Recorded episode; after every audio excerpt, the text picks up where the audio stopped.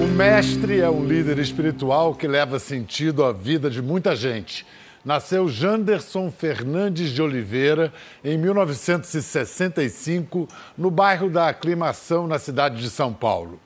O discípulo é um ator que, com o sorriso mais lindo, leva alegria e sonho à vida de muita gente.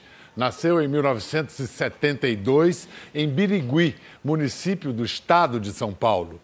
Os dois tiveram um encontro cósmico há três anos. O mestre não é mais Janderson, é o Sri Prem Baba. E seu discípulo fiel é Reinaldo Janequini. Vem cá, que, que par de sorrisos, hein? Os, os sorrisos rimam.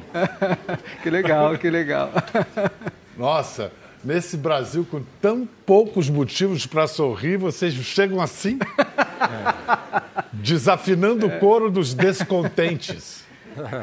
A nossa proposta é essa mesmo, é iluminar a alegria. É transformar o sofrimento em alegria. E como é que se faz isso?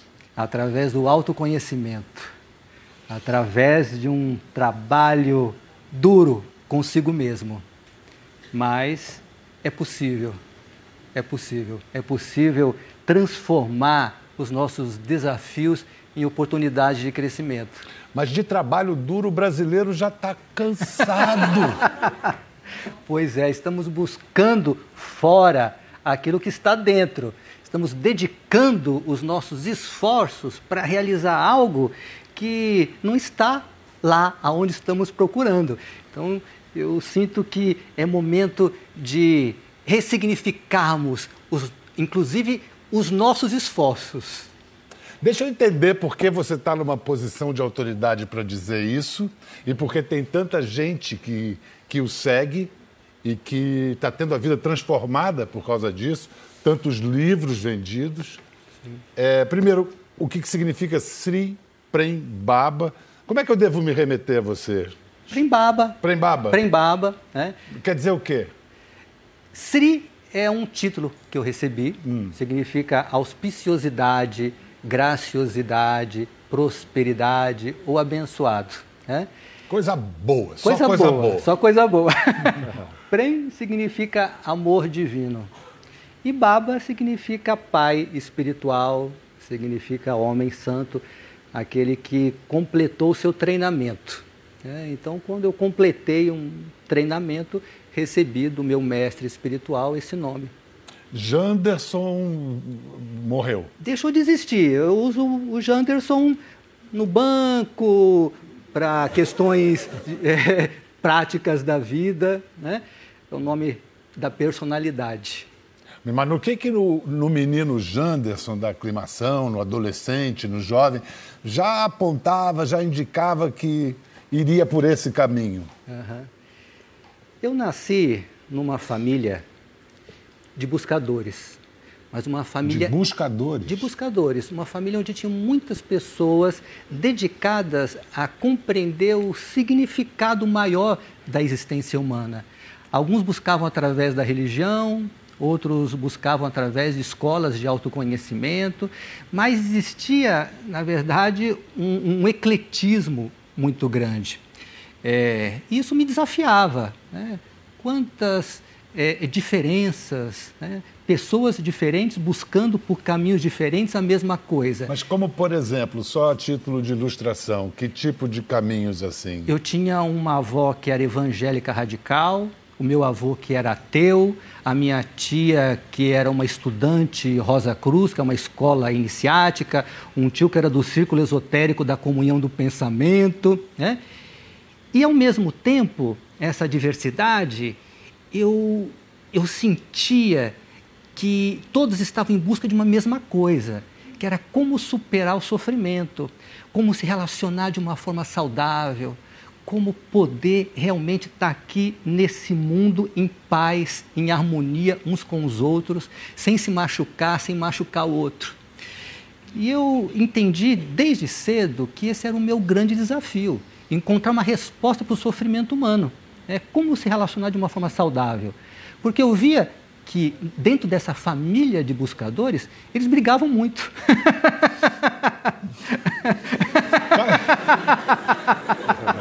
Eles brigavam muito, disputavam muito.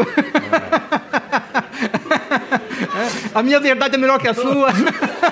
Cara, isso é muito comum. Aliás, a maior parte das guerras, através dos tempos, foram motivadas por isso. Pois é. O meu Deus é o que é de verdade, o seu Deus é o. Exatamente. Né? Isso me tocou profundamente. É possível. Né? Tem que ter realmente uma resposta para isso. Mas aí você foi buscar por cada um desses caminhos ou você foi buscar o seu caminho e jogou todos esses caminhos para trás? Não, eu iniciei buscando por essas religiões, por essas escolas. Eu passei por muitas religiões, por muitas escolas e fui aprendendo muito, mas me frustrando muito também. Né? Até que eu cheguei no auge, né? É, no clímax dessa busca e entrei numa profunda crise existencial. Uma profunda crise. É, naquele momento, eu disse assim: pela primeira vez vou dizer isso. Né? O que motivou a crise? Será que Deus existe mesmo? E se ele existe, será que ele sabe o que ele está fazendo? Né? De dar tanto poder para essas criaturas tão complicadas, inclusive para mim. é? E ali eu entrei numa crise, com direito a pânico, com direito a uma depressão profunda. É, eu que idade você tinha? Eu tinha por volta de 30, 31. Ali eu sinto que eu cheguei no fim de uma linha. Né? Eu só não me suicidei porque eu não tinha coragem. Né? E ali no auge dessa crise, com o fio de fé que ainda me restava, eu fiz uma oração sincera para o universo. Eu disse: se existe, se existe uma verdade nesse mundo que está além das fantasias, das criações da minha própria mente, por favor, se manifesta, porque eu cheguei no fim da linha. E ali entrei em meditação e tive uma visão de um velho de longas barbas brancas que ele estava na Índia. E ele falou assim para mim: Você vai fazer 33 anos, venha para a Índia, para Rishikesh. Aí eu me lembrei que quando eu era menino, que tinha por volta de 13, 14 anos de idade, quando pela primeira vez na vida eu fiz uma prática de yoga e ouvi um cântico devocional em sânscrito, eu entrei numa espécie de um transe místico e ouvi a mesma mensagem. Quando você, você tinha esquecido tinha disso? esquecido disso, fui viver a vida e aí nesse momento, no auge da crise, eu me lembrei. E aí eu fui para a Índia. E quando eu cheguei num ashram, que é uma comunidade espiritual, é o que é um monastério monastério hindu, hindu uhum. né, nos pés dos Himalaias, né, na beira do lendário rio Ganges, e bati na porta do mestre que cuidava daquele ashram, eu vi o mesmo velho da minha visão. Caramba! E ali minha vida se transformou. Foi ali que eu deixei o Janderson, né, e, mas não deixei de uma vez, fui deixando aos poucos. Passei por um treinamento, foi um trabalho é, duro, mas aí realmente eu redirecionei os meus esforços para algo que eu é, pude vivenciar, pude experienciar que valia a pena, né? porque eu estava realmente me encontrando, eu estava encontrando partes de mim que eu havia perdido. Né? Estava realmente encontrando respostas para as minhas grandes perguntas existenciais. Até que depois de três anos eu pude receber esse, esse nome e essa missão, que é espargir esse conhecimento, espargir essa, essa luz de amor né, para todos aqueles que estão prontos, preparados e querendo realmente viver essa transformação. Gianni, você está falando muito, hein? Eu, tô, eu, gosto sempre, por mim eu ficaria aqui a noite inteira só ouvindo, sempre. Eu tenho um prazer tão grande. Eu conheci, quando eu conheci o Prembaba, é, as pessoas perguntavam muita coisa para ele, querendo saber de coisas. Você lembra que eu cheguei e falei assim, acho que eu não quero perguntar nada. Eu estava tão inebriado Mas por quando tudo. É que, quando foi, é que foi que vocês se foi conheceram? Foi há três anos, mas eu acho que para eu falar um pouquinho do momento que eu encontrei o Prembaba, eu tinha que, eu tinha que fazer um pouquinho, um, só um retrospecto. Na verdade, é, eu também sempre fui meio que um buscador, né, um curioso também, e nunca me encaixei em nenhuma religião, porque eu sempre achava também que, com aqueles tabus todos, no final das contas, eu, eu não sentia que o amor fluía tanto. Tinha tanto dedo apontado na cara né, que é, eu queria que você fizesse uma, um retrospecto parecido com o que o Prembaba fez. Ele disse que tinha essa família com diferentes caminhos de busca. A tua é. formação e educação religiosa? É, vem do catolicismo, mas curiosamente a gente passou por, é, pelo espiritismo, tínhamos muitas experiências práticas de curandeiros, assim, lá em Birigui. Então eu tinha umas experiências muito bonitas com o espiritismo e eu sou muito curioso, diferente até da minha família. Eu extrapolo um pouco na curiosidade, né? Eu queria sair de Birigui, conhecer o mundo e esse, essa parte da espiritualidade sempre foi um ponto para mim. Aliás, nós somos escorpião, né? Eu e o Baba, que tem, tem esse canal muito forte, né, da profundidade, de uma busca. E eu também nunca me senti totalmente contente com o que estava aparecendo. Muitas pessoas eu via que tinham uns dons bonitos, mas que usavam para manipular e eu dei umas cabeçadas na vida com isso, mas tive umas decepções. Mas, na verdade, a minha história, a grande chavinha que virou na minha vida, assim, para dar uma aprofundada no caminho espiritual, começou com a minha doença, quando eu fiquei doente é, em 2011, porque ali foi um turning point, né? Eu, eu acabou o chão para mim, eu falei, meu Deus, de onde eu vim, para onde eu vou? Acabou a palhaçada, né, do ego, né, de tudo que tinha importância, de uma certa forma, não, não, não fazia mais sentido né, naquele momento para mim. Né, não, né, por exemplo, eu não podia trabalhar, não podia beijar na boca, não podia ter relação sexual, não podia não podia nada, que os brinquedinhos todos do ego, né, tá, foram descartados ali. E aí que sobra? Sobra só você ali e agora, né? Diante da indesejada da gente, é, diante da morte. Ali não tem escapatória, você é obrigado a olhar. E aí, bom, resumindo, foi, foi, uma, foi um período muito bonito que eu aceitei de cara, porque eu entendi que tinha uma coisa muito bonita para eu passar ali para aprender. Eu, eu fui direto para esse lugar. Falei, olha, da aceitação. Falei, o que, que eu vou aprender? Eu levei como um, um quase que um desafio assim instigante até, é quase que beleza, ó, vamos lá, eu acho que agora eu vou sair daqui diferente dessa maratona, né? Claro que eu podia, né?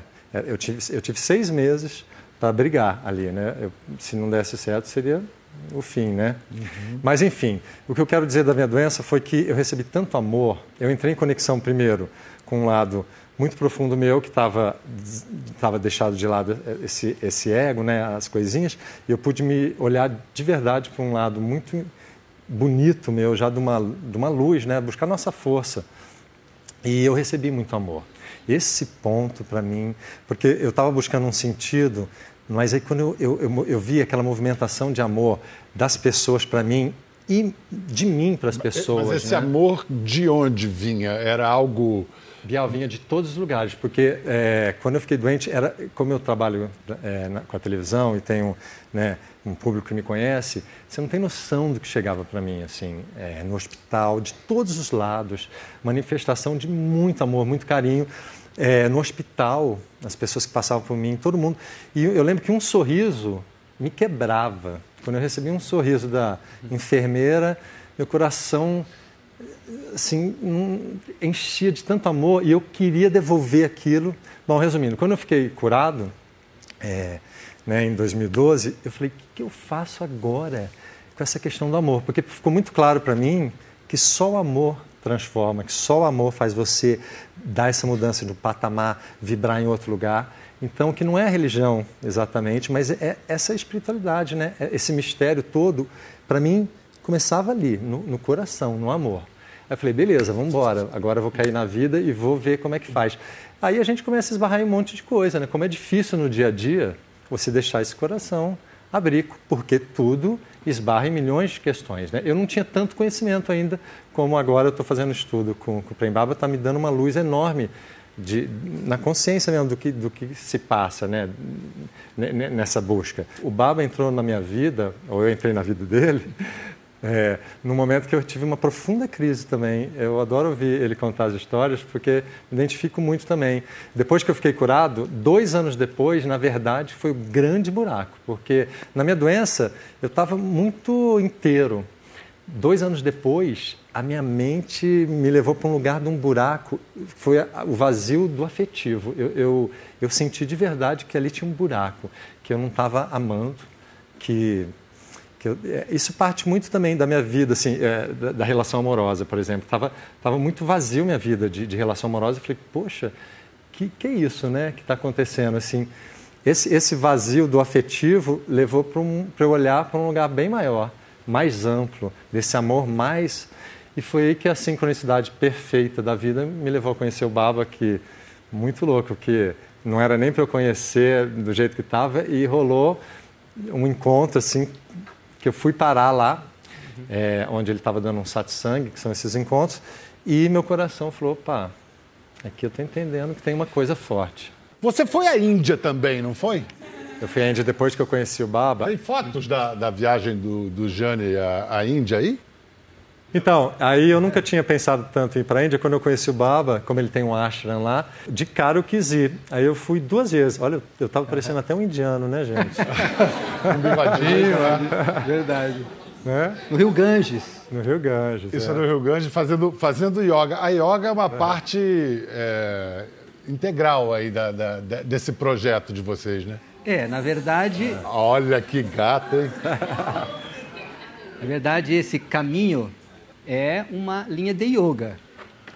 Eu faço parte de uma linhagem de yoga. Eu sou um yogi. É um yogi. Sou um yogi. Para falar assim, bem em, em, do, do, mundo aqui terreno, quando você foi, você era casado ainda, não é isso? Eu não, eu era noivo e me casei e fui fazer lua de mel na Índia. Uma certa contradição aí, né? É, é, e aí rolou uma lua de mel? Não. Na verdade, foi uma péssima escolha. há, uma, é, há uma interdição? Escolha. Existe uma regra de celibato para um não, Sri? Não, na verdade, o celibato ele é um florescimento. Ele acontece em algum momento. É como você, uma criança brinca com um brinquedo, chega um momento que ela se cansa. Né? Então, esse é o florescimento. Aí chega um, o celibato. Né? E, e para mim, isso aconteceu muito cedo. Né? Eu, eu, cheguei casado, então, na Índia, mas quando eu conheci o Maharaj, que é meu mestre espiritual, meu casamento acabou. Deixa eu entender, é uma religião ou não é uma religião? Não é uma religião. É uma filosofia prática de vida. É um sistema de yoga. A gente conhece o yoga físico aqui no Ocidente, especialmente no Brasil. Né? As posturas físicas, exercícios respiratórios, que é um conjunto de técnicas focado na saúde, hum. especialmente. Né? Mas o yoga, ele é muito mais do que isso. Existe um aspecto espiritual do yoga. O yoga é uma ciência que tem o objetivo de fazer você experienciar a felicidade aqui e agora. Vamos ver o, o, o Baba na Índia.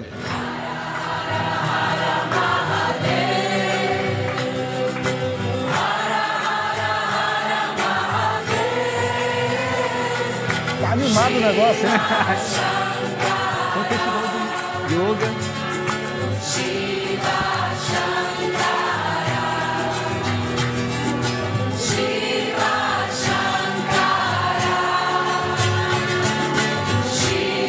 Esse é aquele com as cores todas. Como é o nome? Role.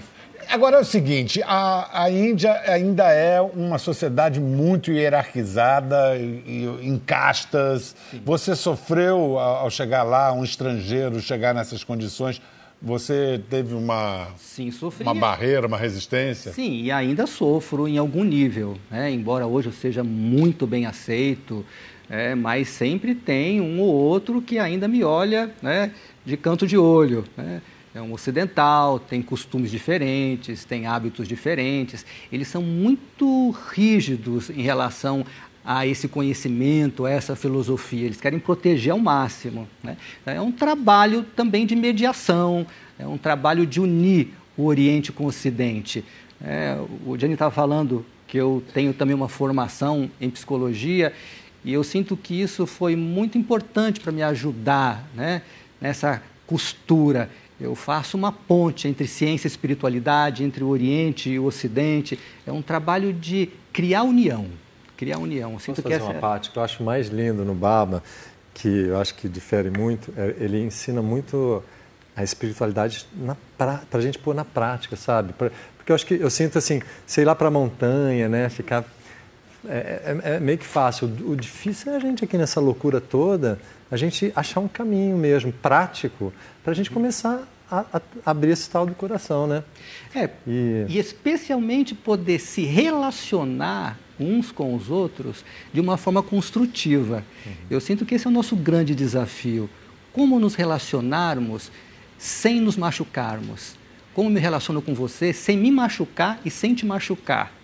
É, como sustentar aquilo que eu chamo de presença, a presença enquanto nos relacionamos, enquanto estamos sendo provocados pelo outro, enquanto o outro está apontando seus defeitos, está pisando no seu calo.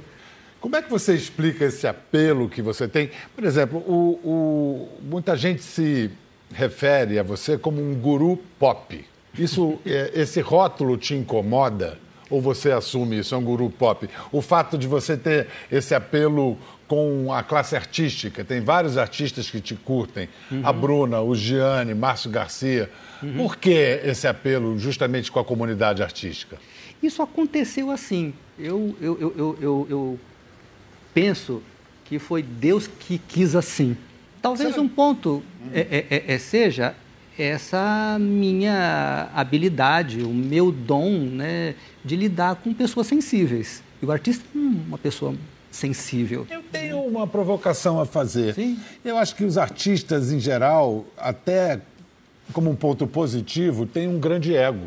Uhum. Tem que ter um grande ego. E você fala disso muito. Falo. Sobre a questão do controle do ego. Uhum. Eu acho a questão, acho o ego algo meio. O ego mais nos controla do que nós o controlamos, né? Com certeza. Ele está fora que... de controle. Pois é. O ego está fora de controle. Então. É? Mas quando ele está completamente fora de controle, ele gera sintomas dos mais terríveis dos mais terríveis. Ele gera ansiedade, ele gera depressão, ele gera angústia, ele gera é, uma série de, de dificuldades mesmo, onde a pessoa perde, inclusive, a alegria para acordar de manhã. Ela, ela, ela, ela, perde a razão do viver. Né? Então, o tal do propósito que você fala nesse, nesse livro. Né? Exatamente. Né? Um chega um momento, acordar, né? chega um momento quando o ego está muito fora de controle, ela começa mesmo a entrar numa bendita crise. E ela começa a se mover em direção ao propósito.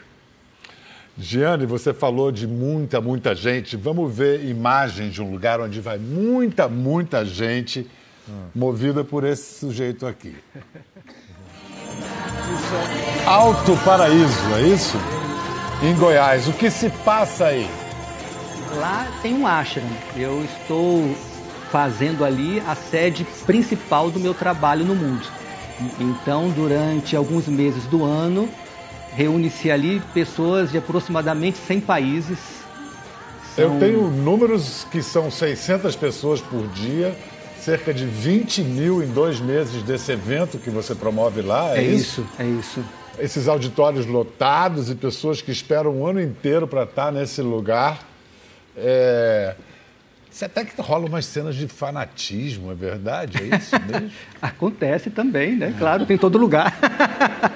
Giane, Dá um medinho, né? Olha, é. Não, essa, essa imagem do fanatismo, às vezes, é, é muito esquisita, né? É. Eu confesso que eu vejo várias pessoas que chegam lá no Baba e, e tem, por exemplo, tem as pessoas com, às vezes, o coração abre tanto que começa a cantar, começam a cantar e dançar. E chora. E, e, e chora. E, e chora. tem gente que está chegando, a mente já leva logo para um lugar. Ih, é tudo fanático, já dá uma travada, né? Hum. E por falar nisso, eu queria falar muito, dizer assim, que eu, meu encontro, eu gosto de contar isso, porque. Ah meu encontro com o Baba foi muito de coração, assim, eu tive muito, muita certeza. Mas a entrega absoluta vem aos pouquinhos, né? Porque, assim, como eu, eu, eu, falei que já encontrei com muita gente que não, não tinha tanta certeza e fui lá pesquisando, quando eu olhei, falei, nossa, meu coração falou, sim, é aqui.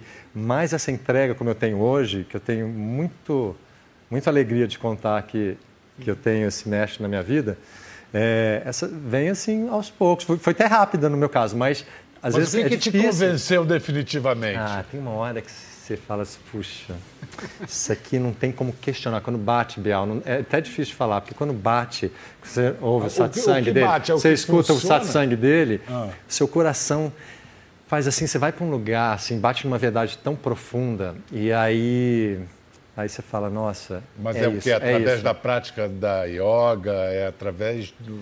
De tudo. É, eu, eu, eu, intensifiquei a minha meditação, né? então você dá uma acalmada na mente para poder realmente receber muito mais é, fácil as coisas. Então, tem uma hora que começa. Você realmente ter a certeza, sabe? E e eu lembro que foi até que rápido com o Baba, assim, é, né? É. Nas nossas conversas, assim, eu, eu, eu, falei, me ajuda, me ajuda que eu quero ver, eu quero ver tudo que tem para ver. E eu comecei a ver. Então, isso, isso, isso é mais legal também, quando você vê que está andando. Eu conheço ele há três anos e o que andou é, de, tem conhecimento. o teu trabalho também? Tudo, né, vida, tudo. Engraçado que eu escuto isso, soa como religião, soa como uhum. fé. É. Existe um ingrediente da fé. É? Né? Existe um ingrediente da fé, existe uma religiosidade, hum. né? É uma religiosidade que eu chamo de vertical, porque hum. você não busca uma verdade fora de você, você busca dentro de você.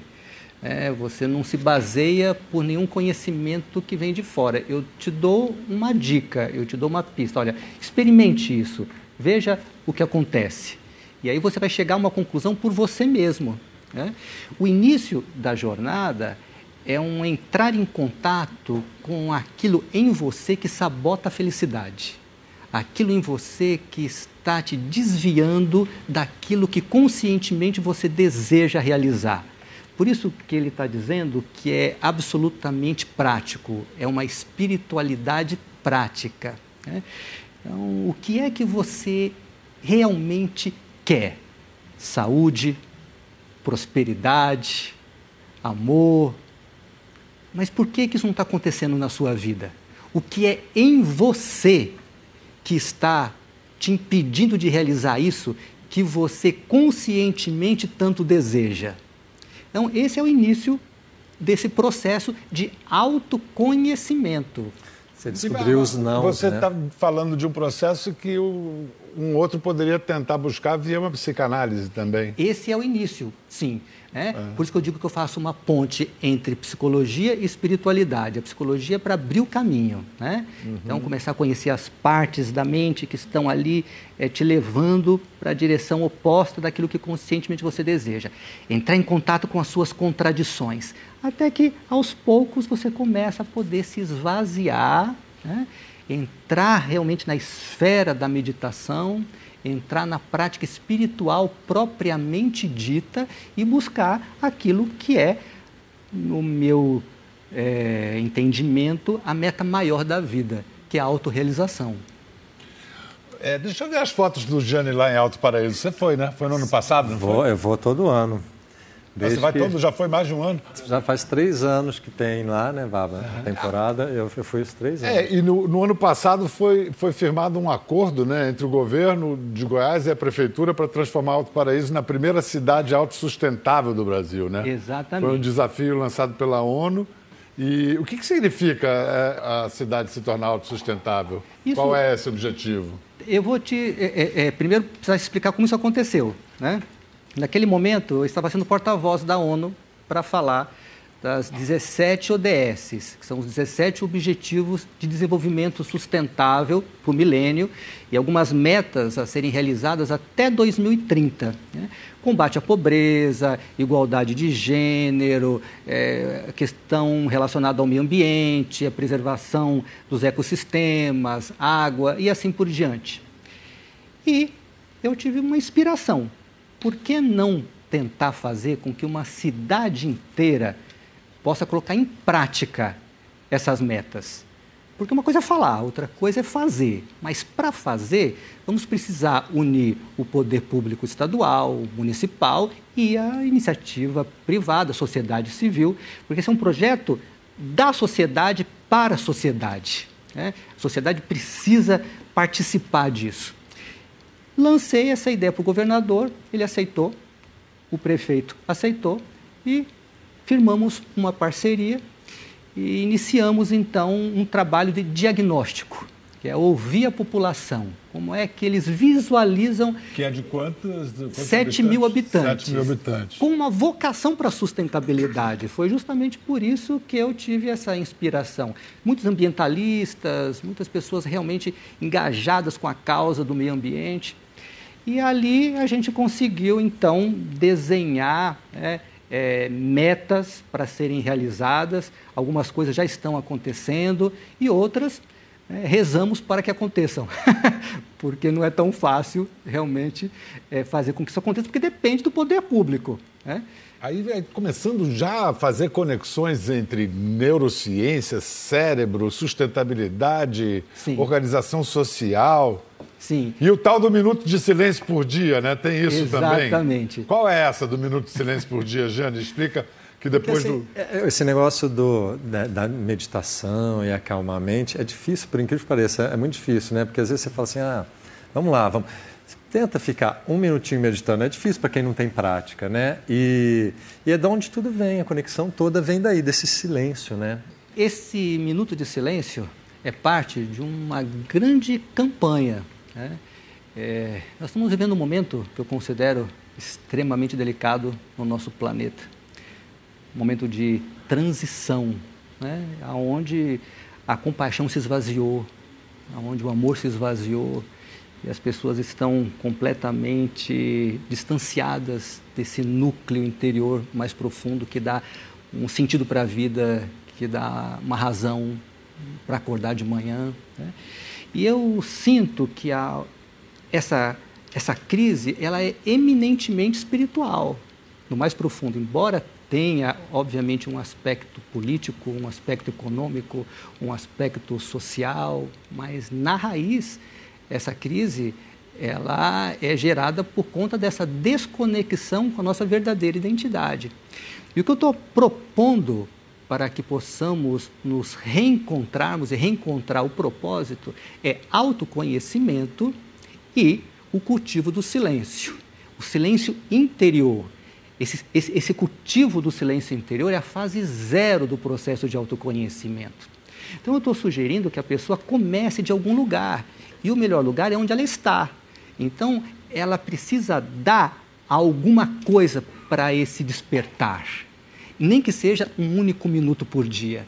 Eu estou sugerindo, na verdade, um pouquinho mais. Eu estou sugerindo cinco minutos dividido em cinco períodos de um único minuto. Ao longo do dia, de preferência nos mesmos horários, você escolhe, antes das refeições, por exemplo, antes de se deitar, mas é importante que seja sempre nos mesmos horários, porque mais importante do que parar para estar em silêncio é você se lembrar de estar em silêncio. Essa lembrança de estar em silêncio é a lembrança do grande espírito que te habita, é a lembrança dessa verdadeira identidade que vai dar sentido para a vida. E nesse um minuto, você se desliga de tudo lá fora. Desliga do celular, do computador, alinha sua coluna, fecha os olhos e coloca a atenção no fluxo da respiração. E assim como você assiste o fluxo da respiração, você assiste o fluxo de pensamentos, emoções, sensações, sem julgar, sem criticar, sem questionar. Um instante, aproximadamente um minuto. Pode ser 30 segundos, pode ser dois minutos, 10. Bom, além da filosofia, da religião, assuntos né, que a gente veio percorrendo uh, durante esse programa, a ciência também se dedica, e já há tempos, à busca, a essa eterna busca da humanidade por amor, por felicidade. Então, agora, o neurocientista Paulo Matos, podem aplaudir. O Paulo coordena estudos para desvendar os mistérios da empatia nas relações humanas. Então, ele também agora participa da nossa conversa com essa mirada científica. Eu acho de tudo que a gente ouviu aqui, do Gianni, do Baba, a gente ouviu um desejo de fazer o bem. Hum. Né? Desejo de fazer o bem e de dizer é bom ser bom, né? Faz bem fazer o bem. Primeiro vamos definir o que é fazer o bem. E faz bem fazer o bem? É, é interessante porque é, todos os mamíferos têm regiões no cérebro né, que nós chamamos de centros de recompensa, que eles ficam ativados quando você faz desde as coisas mais primárias, como comida, sexo e, na nossa espécie, dinheiro e drogas, né? São coisas que ativam essa recompensa. Só que no nosso grupo de pesquisa, lá no Instituto DOR de Pesquisa e Ensino no Rio de Janeiro, o que o grupo observou é que você consegue ativar também esses centros quando você faz algo de bom para os outros e não só para você.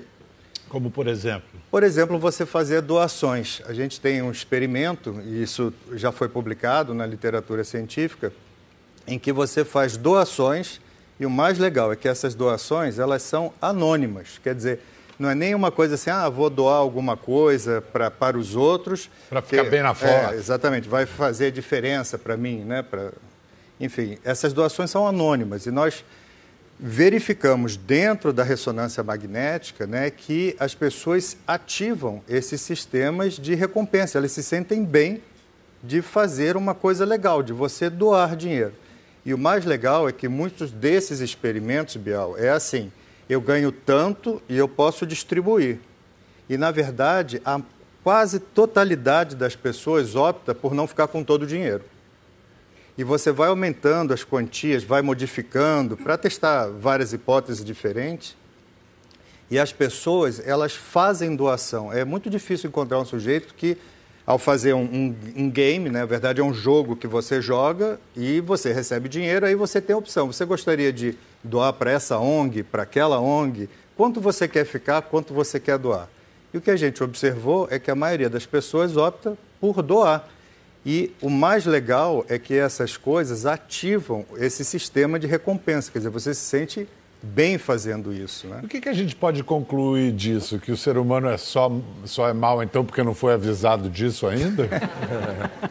Eu acho que tem essa heterogeneidade né, de, de pessoas, assim, mas isso é uma coisa evolutiva, porque se eu me preocupo não só comigo, né, de satisfazer as minhas necessidades, mas também de satisfazer a necessidade dos outros, a chance da minha espécie sobreviver é maior.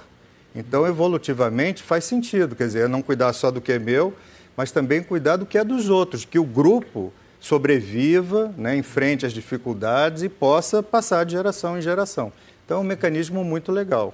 E os resultados das práticas de yoga, por exemplo, uhum. é algo que é, evidencia que a gente pode exercitar nossa mente para ser feliz?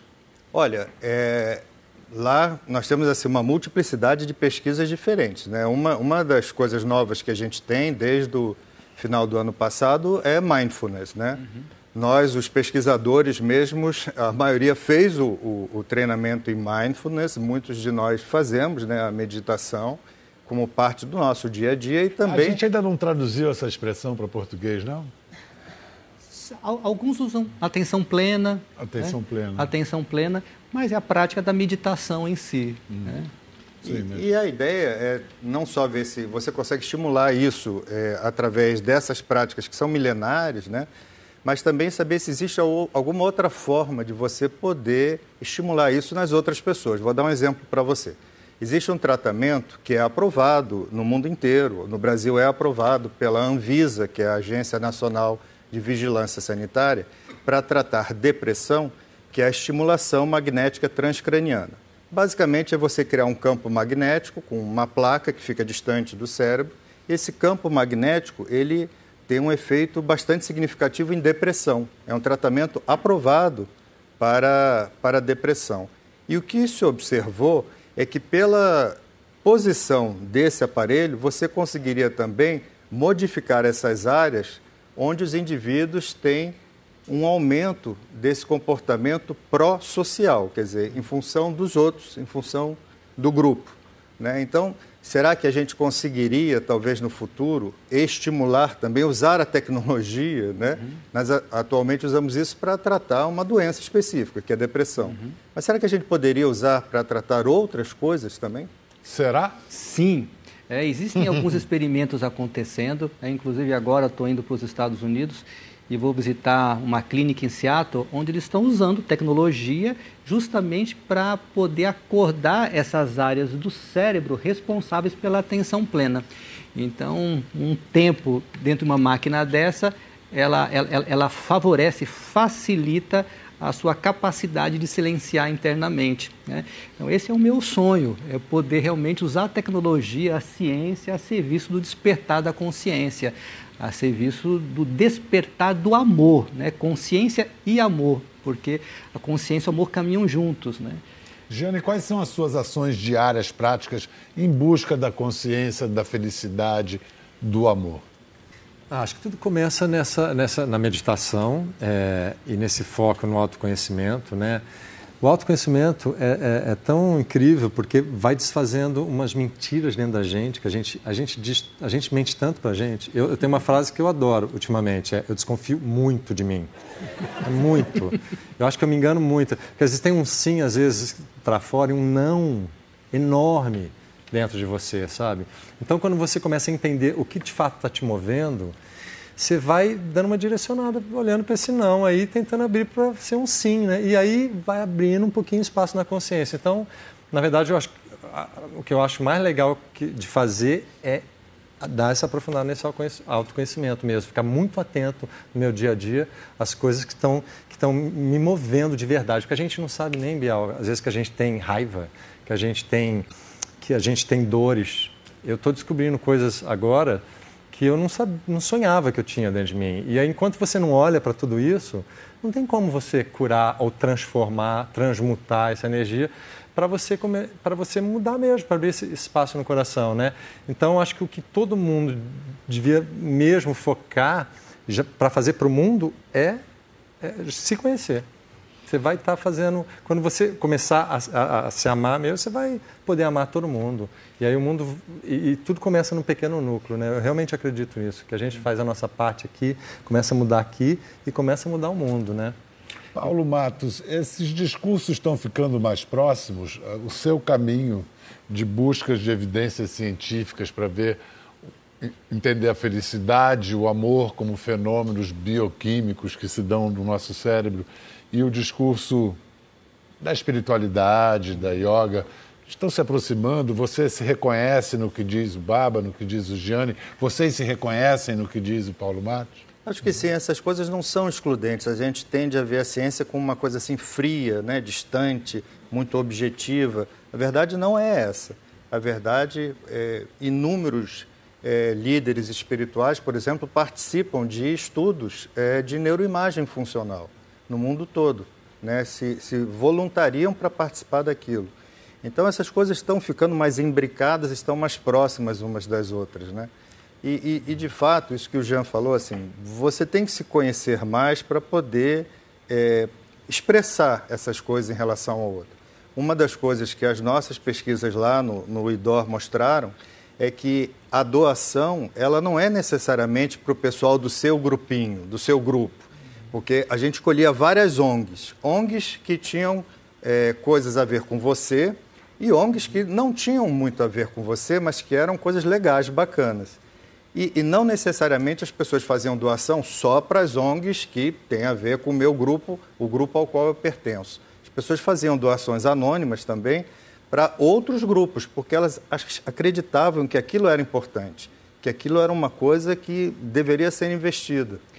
Eu adoro, Desculpa, desculpa. Eu acho maravilhoso que a ciência esteja validando esse conhecimento milenar, é. porque há milênios que essa ciência do yoga está dizendo que o caminho da expansão da consciência é o, é amor desinteressado. Né? É poder realmente se doar desinteressadamente é. para o outro. Esse é o caminho da felicidade autêntica. Isso que eu ia falar também, que eu, eu adorei ouvir ele falar, porque eu, sempre, na, minha, na prática eu vejo muito isso. Ele falou da depressão, eu sempre imaginei, eu sempre quis falar isso para as pessoas que estão deprimidas, para experimentar se doar. Por exemplo, eu, eu ajudo muito o GRAAC, né, que cuida das crianças com câncer, e toda vez que eu vou lá é, visitar, não, é tão difícil descrever como muda a minha vida. Porque às vezes eu falo, mas, o que eu vou falar, meu Deus? Eu tenho que falar alguma coisa. Não precisa falar nada. Você tem que chegar só e dar um sorriso para aquelas crianças, ou tocar e, e, e, ter um pouco de carinho. Mas, olha, faz muito melhor para a gente do que para elas, eu tenho certeza. E eu saio de lá com essa certeza, como é bom. Ou quando a gente faz serviço voluntário, o, o Baba preza muito né, o SEVA, né, que é o serviço voluntário que é uma forma realmente da gente purificar, porque quando a gente tá, tira o foco da gente, né, e tem uma alegria em se doar, que as pessoas precisam conhecer isso. Eu, né?